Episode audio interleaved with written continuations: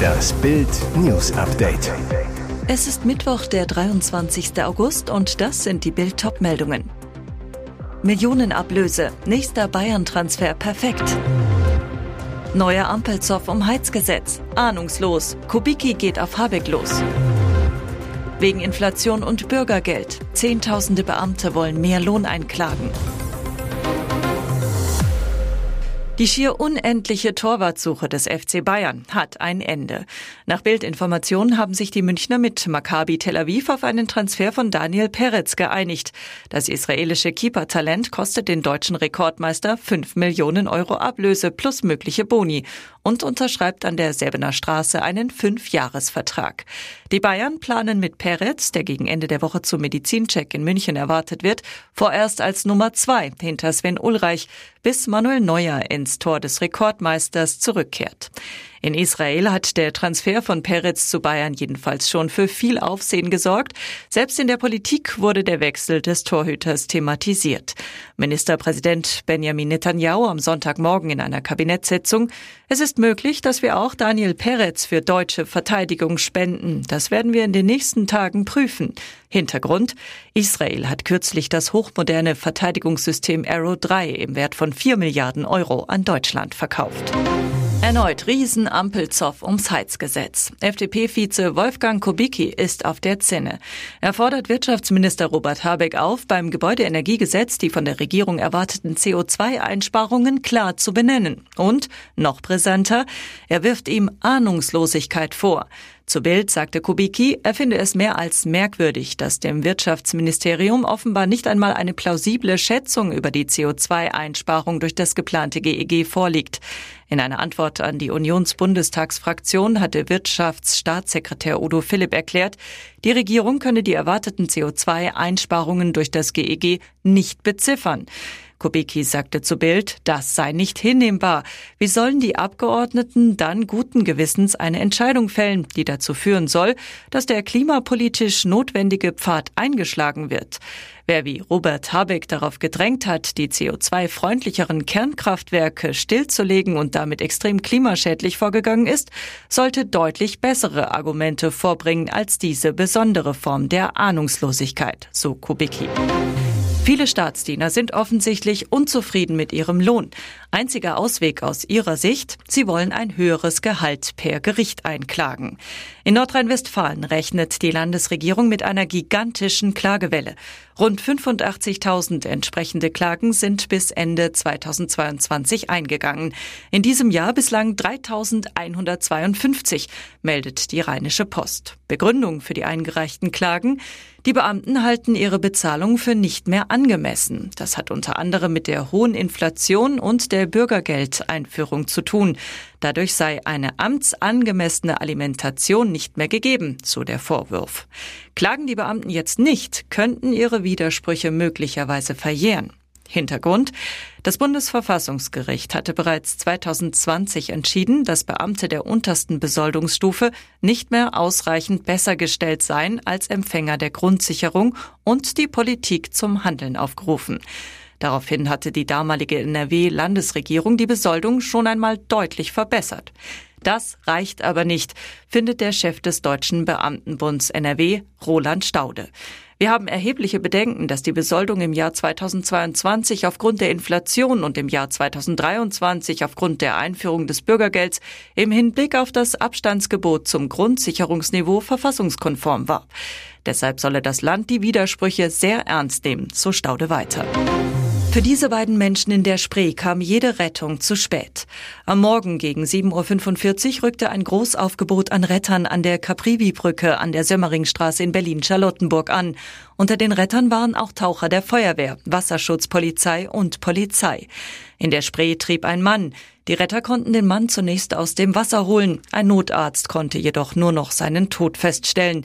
Wie der Mann in die Spree kam und wie er zu Tode kam, ermittelt nun die Berliner Polizei. Der Leichnam wurde zur Gerichtsmedizin transportiert. Am Morgen wurde außerdem eine Wasserleiche in der Spree an der Stralauer Allee in Friedrichshain entdeckt. Auch hier sind die Hintergründe unklar. Und jetzt weitere wichtige Meldungen des Tages vom Bild Newsdesk.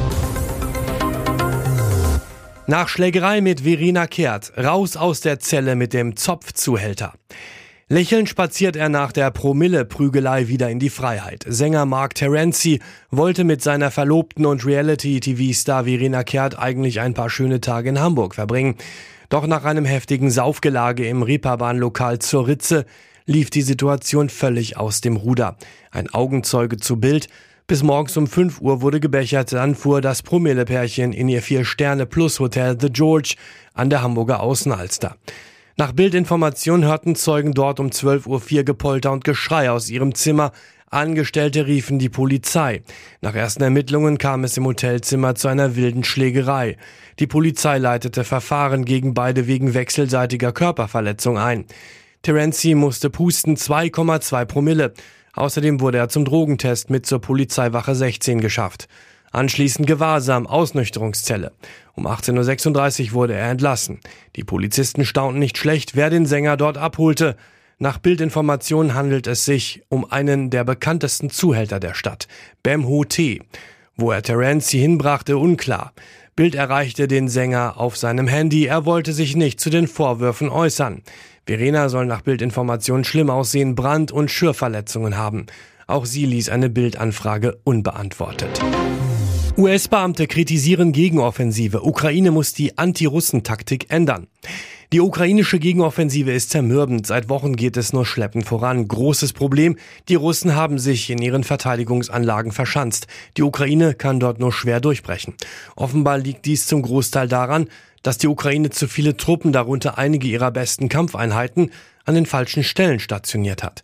Das berichtet die New York Times mit Verweis auf amerikanische und andere westliche Beamte. Ein Hauptziel der Gegenoffensive, die russischen Nachschublinien in der Südukraine abzuschneiden, indem die sogenannte Landbrücke zwischen Russland und der besetzten Halbinsel Krim unterbrochen wird. Das Problem, anstatt sich auf dieses Ziel zu konzentrieren, haben die ukrainischen Kommandeure ihre Truppen und Feuerkraft etwa gleichmäßig auf den Osten und den Süden verteilt, so die US-Beamten. Dadurch befänden sich mehr ukrainische Streitkräfte in der Nähe von Bachmut und anderen Städten im Osten als in der Nähe von Melitopol und Saporischia im Süden. Laut der Beamten beide strategisch weitaus bedeutendere Fronten. Die Amerikaner haben deshalb der Ukraine geraten, sich auf die Front in Richtung Melitopol zu konzentrieren, die für Kiew oberste Priorität hat, und die russischen Minenfelder und andere Verteidigungsanlagen zu durchbrechen, selbst wenn die Ukrainer dabei mehr Soldaten und Ausrüstung verlieren. Mehr dazu lesen Sie auf Bild.de. Hier ist das Bild News Update. Und das ist heute auch noch hörenswert. Er hat seinen letzten Kampf verloren. Xbox-Europameister René Weller ist am Dienstag nach langer schwerer Krankheit verstorben. Das bestätigte seine Frau Maria gegenüber Bild. Ich habe ihn gehen lassen und es war in den letzten Wochen sehr schwierig. Er hat geschrien, er hatte Schmerzen. Der seit 2014 an Demenz erkrankte Pforzheimer Boxer verstarb in seiner Wohnung, wo er zuletzt liebevoll von Maria gepflegt wurde. Seit 20 Jahren waren die beiden nun schon ein Paar.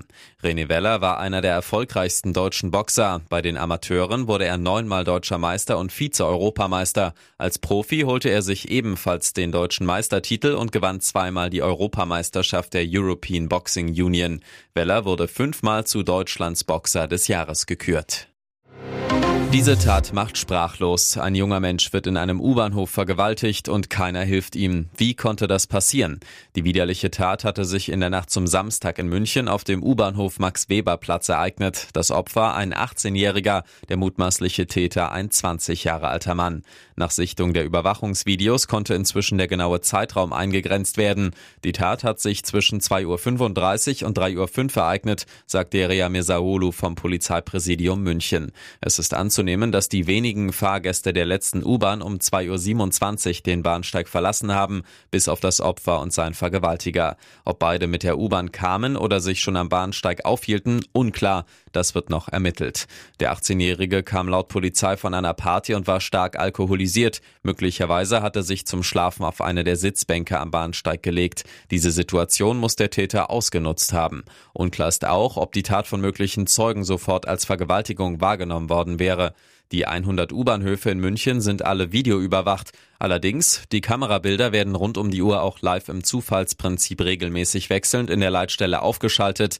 Bei über 1700 Kameras in 100 U-Bahnhöfen wird aber nicht jede Kamera lückenlos von einem Mitarbeiter überwacht, erklären die Münchner Verkehrsbetriebe auf Bildnachfrage. Alle Kameras zeichnen aber natürlich ihre Bilder auf und werden bei Anzeige einer strafbaren Handlung ausgelesen. Der mutmaßliche Täter sitzt aktuell in U-Haft.